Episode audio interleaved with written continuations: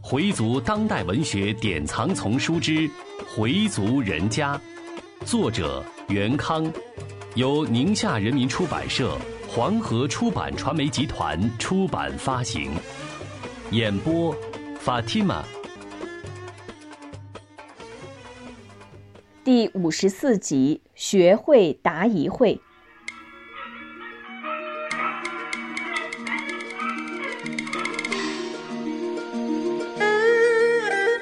道恒把斋后，每天早晨四点多就得起身准备把斋饭。他不会做饭，只好把昨天晚上剩的饭菜再热一热。吃过饭，看看表，快到时候了，就去卫生间冲洗。他买了只汤瓶壶，灌上水，心里默念着念词，开始做小静，然后做赌阿姨。他郑重地举意：“真主啊，我诚心为你把斋，请主成礼。”然后抹脸，从家到清真寺路程比较远，他只好在家里。他来到自己的书房，铺好礼拜毯，开始礼绑不大。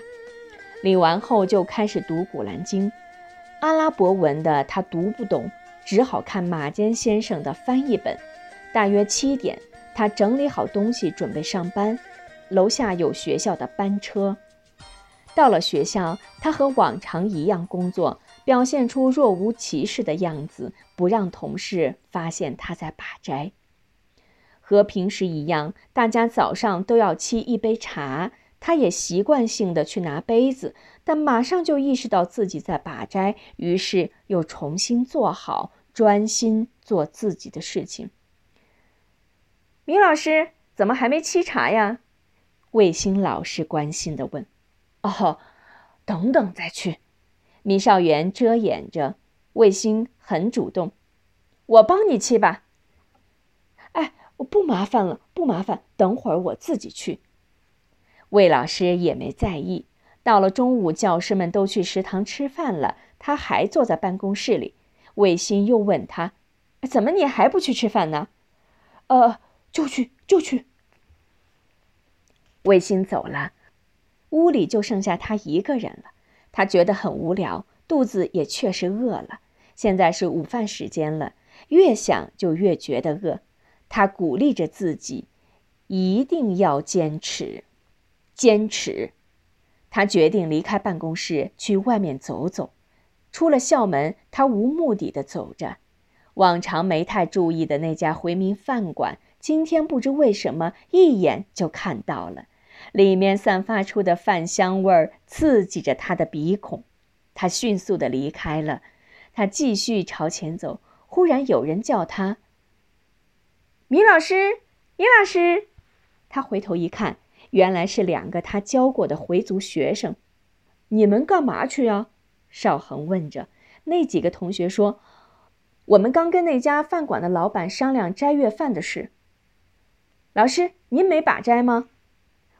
我我今年也开始拔斋了，这不中午没事儿，到外边走走，那太好了。您要是住在学校，我们一起开斋，一起礼拜，那多好呀！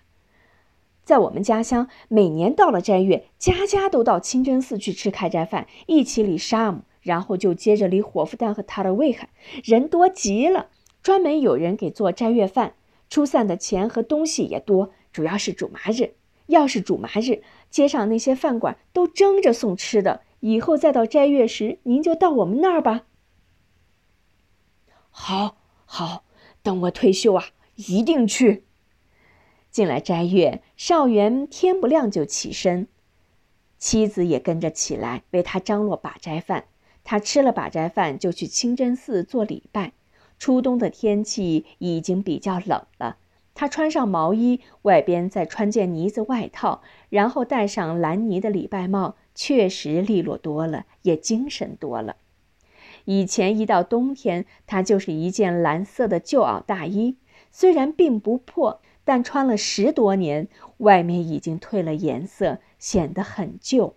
后来家庭环境好一些了，女儿佩蓉就给他买了件皮夹克，他很珍惜这件皮衣。出门时才穿它，女儿说：“您就穿吧，等明年再给您买一件更好的。”少元说什么也不同意，说现在有件穿的就行了，可千万别花冤枉钱了。直到这件衣服穿的边儿都给磨白了，还舍不得丢呢。入秋后，儿子给他买了件很厚实的呢子外衣，穿上很是样。女儿对他说：“行了，这回我爸爸不像进城打工的了，有点像退休干部了。”少元穿着这身衣服，很得意的美了几天呢。逢人就说：“这是我儿子从广东带回来的，在咱们这儿至少得两千多块呢。这料子真好。”女儿也不甘落后，她看了看父亲的脚，问了多大尺寸，当天就买来了一双半高腰的皮鞋。少元一试还可以，当时就换上了。老伴儿说他：“你现在倒好，有新不要旧。”现在少元出门，脚下有新鞋，身上有新衣服，对此少元非常满意。用他的话说，就是“鸟枪换炮了”。他准备下了拜就去看二弟少恒，东西已经买好了。九点左右到他家，斋月里到哪儿也不吃不喝，只是聊天，这样很好。十一点跟他一起到清真寺里撇身拜。然后再回来，这些天一直不知佩东那儿的情况。斋月里礼不礼拜，打过电话都是钱茂森接的，这孩子也不知道给回个电话。少元去二弟家，纯属于慰问性质。他为二弟的进步感到高兴，要把全家人都改变过来，让大家都有教门，还得需要一个比较长的过程，目前还实现不了。不过，自己的家庭的确在发生着变化。妻子不是在变吗？他已经不像以前那样把伺候斋月饭当成负担了，变得很主动、很自觉，还举意今年也要把几天斋呢。这不是个变化吗？更让他感到高兴的是，孙女学会这几天总是问这问那。为什么斋月里不能吃东西呀？回民为什么要把斋呀？把斋有什么好处呀？等等等等，他问的问题很多，有些问题他都回答不好，还得请教薛兆琪。他跟孙女说：“你把这些问题都写出来，我交给你薛爷爷，让他给你解答吧。这孩子问这么多问题干嘛呀？”学会问这些问题是有目的的。他在学校里算是个知名人物了，学校的许多活动都有他参加，学校里自己办的网站上也经常出现学会的帖子以及他制作的网页。学会爱看书，阅读的速度也比较快，他还经常把书的内容介绍给大家，因此羡慕他的有，嫉妒他的也有，有的同学还说点风凉话。现在还有闲工夫看那些书？我看将来考不上大学怎么办？最近一段时间，学会总是在看一些关于伊斯兰教方面的书。有一天被母亲发现了，就数落他：“这些书你可不准带到学校去看，你可是学生干部呢。”学会说他知道。伊斯兰教的斋月到了，一些同学就在问学会：“回民是不是都把斋呀？”你把不把斋？伊斯兰教为什么要把斋？等等，米学会简直被问得招架不住了。他回家后就向爷爷了解伊斯兰教把斋的事情。学会一下子罗列了二十多个问题，少元也答不太好，于是就让他去问薛爷爷。米学会有个想法，他想把同学们给他提的这些问题都一一解答，一是可以满足大家的求知欲望。二是可以让大家正确认识伊斯兰，还可以消除一些对伊斯兰的误解。他把大家的问题搜集起来，分成几大类：一类是关于信仰方面的，一类是关于伊斯兰公修方面的，一类是关于伊斯兰经典的，一类是关于一些历史人物方面的，还有一些零七八碎的小问题，其中也有不少是对回族人的误解。薛爷爷很高兴学会提的这些问题，他耐心地一一做了解答，还给他介绍了一些书籍，然后问他打算怎么回答这些问题。学会说：“我怕回答不好出洋相，还是想请您给我们同学解答吧。”薛爷爷说：“你不是有个读博士的朋友吗？让他陪着你，你解释不了的，让他帮忙解释，不是很好吗？再说，你们年轻人可以用自己熟悉的话来解释，这样更亲切一些。”学会觉得薛爷爷提的意见好，但不知道那平有没有时间。于是他打电话问那平，那平说这活动非常好，时间定好了，他一定来。米学会非常高兴。为了开好这个答疑会，回答大家提出的各种问题，他用了两周的时间来准备这些问题，但心里仍然不踏实。准备这些问题的时候，他觉得这是对自己前一段学习的一次总复习。答疑会就是一次口试，一次答辩。不过好在他回答不出的问题，还有那平姐姐给他兜着呢。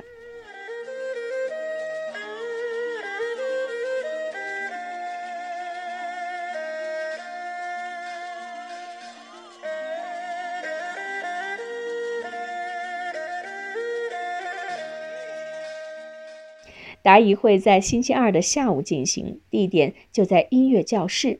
音乐教室有点像阶梯教室，呈半圆状，能举办个小型音乐会，在这儿也不会影响其他同学的学习。答疑会开始了，学会站在讲台上，表情自然，从容不迫。他先讲了伊斯兰教的产生和在中国的传播。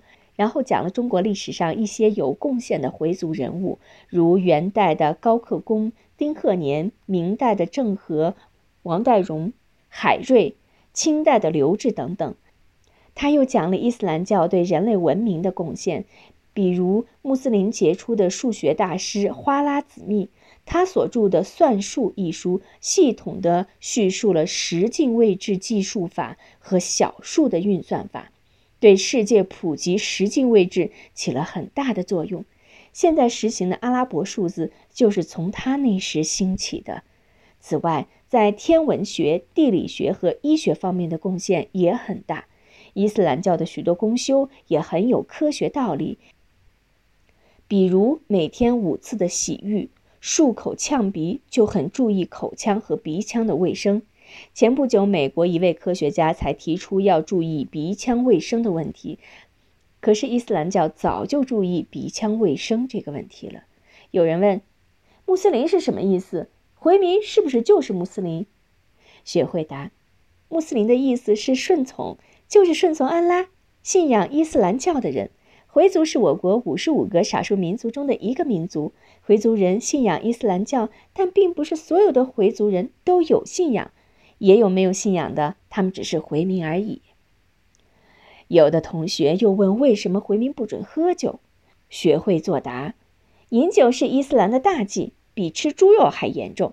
假如你在什么可吃的东西都没有的情况下，为了活命吃了违禁的肉食，真主是原谅的。但酒是绝对不能喝的，因为它对人的精神、意志、道德和身体都有伤害。喝得醉醺醺的。怎么能进清真寺做礼拜？所以伊斯兰是禁止饮酒的。这些道理都是从薛爷爷那里得来的，但学会把他们讲解的十分到位，学会准备的十分充分，大家所提的问题他都做了详细的解答，同学们听了很满意。最后，学会向同学们介绍：“这是我的好朋友，也是我的老师，现在攻读博士。”大家还有什么问题我不懂的，也可以问我的老师。同学们一下把目光集中到那平身上。那平站起来对大家说：“ 我称不上是学会的老师，我们只是有一些问题一起切磋。刚才听了同学们的发言，我也很受启发。在这里，我想讲一讲真实的一些情况。现在世界的三大宗教中，基督教、佛教、伊斯兰教都是在不断的发展。”世界六十亿人口，各种宗教信徒就有四十八亿。在科技高度发达和物质生活非常丰富的西方国家，宗教在社会中具有极其重要的影响。美国的基督教徒占人口的百分之七十，穆斯林占百分之二十八。大家熟悉的拳王阿里就皈依了伊斯兰教。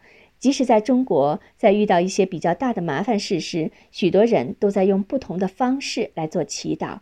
比如，一个很受敬重的人去世了，悼念他时，常常会有这样的悼词：“愿他的灵魂能升入天堂。”虽然个人对天堂的理解有所不同，但是否也在说明我们在潜意识中已经有了这个概念？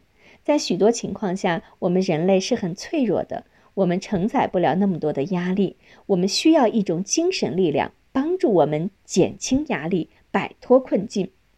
当然，我们是个无神论的国家，但就是在这样一个无神论的国家里，为什么我们还时常听到一些“啊，上帝保佑，上帝保佑”？之类的祈祷式的表述语呢？为什么我们在官方媒体上还出现为他们祈福之类的词语呢？我个人觉得，还是有某种潜意识的东西存在。有许多问题，希望大家和我一起来思考，一起来讨论。在任何一个社会里，宗教都有它不可替代的作用。最近我看了一份资料，世界银行发布了一个调查报告。大意是有信仰的地方发生金融危机的可能性更低，因为人不是害怕法律才不犯罪的。我们制定了那么多的法律，但为什么还有人去冒犯它呢？因为这些人的心里已经没有了道德底线，坑蒙拐骗无所不为，什么都不在乎，无所畏惧。法律对他们来说是一纸空文。所以，再完备的法律也挡不住深思熟虑的触犯。人不犯罪，往往是遵守内心道德自律的结果。他的自我约束、自我谴责功能，使人重视自己的信用，不会恶意拖欠别人的钱，不会做那些坑蒙拐骗的事，不做有悖于人的良知的事。事实上，人们在不同程度和不同范围里已经承认了。宗教的作用，宗教可以等同于人的内心完美的道德律，冒犯了他就得罪了上帝。上帝是主宰一切的，人害怕自己的灵魂受到处罚。在科技高度发展的今天，为什么还有宗教的位置？说明宗教的存在依然有它的合理性。我们现代人生活节奏比以前快了不知多少倍，很多心理疾病都出现了。抑郁、狂躁、失落、伤感、神经错乱等等，年轻人尤其是在大学里跳楼自杀的现象屡屡不鲜。这些问题怎么解决？靠讲大道理？这些已经被证明解决不了问题。宗教是可以减轻人的心理压力，它是社会的润滑剂。刚才米学会讲的伊斯兰教的把斋和每天的五次礼拜，都是让人在纷繁的世界中静下来。沉思默想，进行心理的自我调节。当然，我们在这里不是提倡大家都去信教。我们的国家宪法里规定了有信仰宗教的自由，也有不信仰宗教的自由。不管我们有没有信仰，对宗教我们都可以去研究。那平的话引起了全场一阵热烈的掌声，大家兴趣很浓，还在不断的提问。有同学建议下周继续开学会，说：“大家对伊斯兰教这么感兴趣，我也很高兴。但时间有限，我们再另找时间交谈吧。”今天学会很开心，推着自行车和那平一起走出校门。看来那平对自己的解答也是非常满意的。学会邀他一起回家吃饭，那平说：“现在正在把斋呢。”然后就问：“你没有把过斋吗？”学会的脸红了，没有。那平鼓励他：“你试着拔几天斋，怎么样？”学会略作思考后，便爽快地回答：“好吧。”回族人家，作者袁康，演播法蒂玛。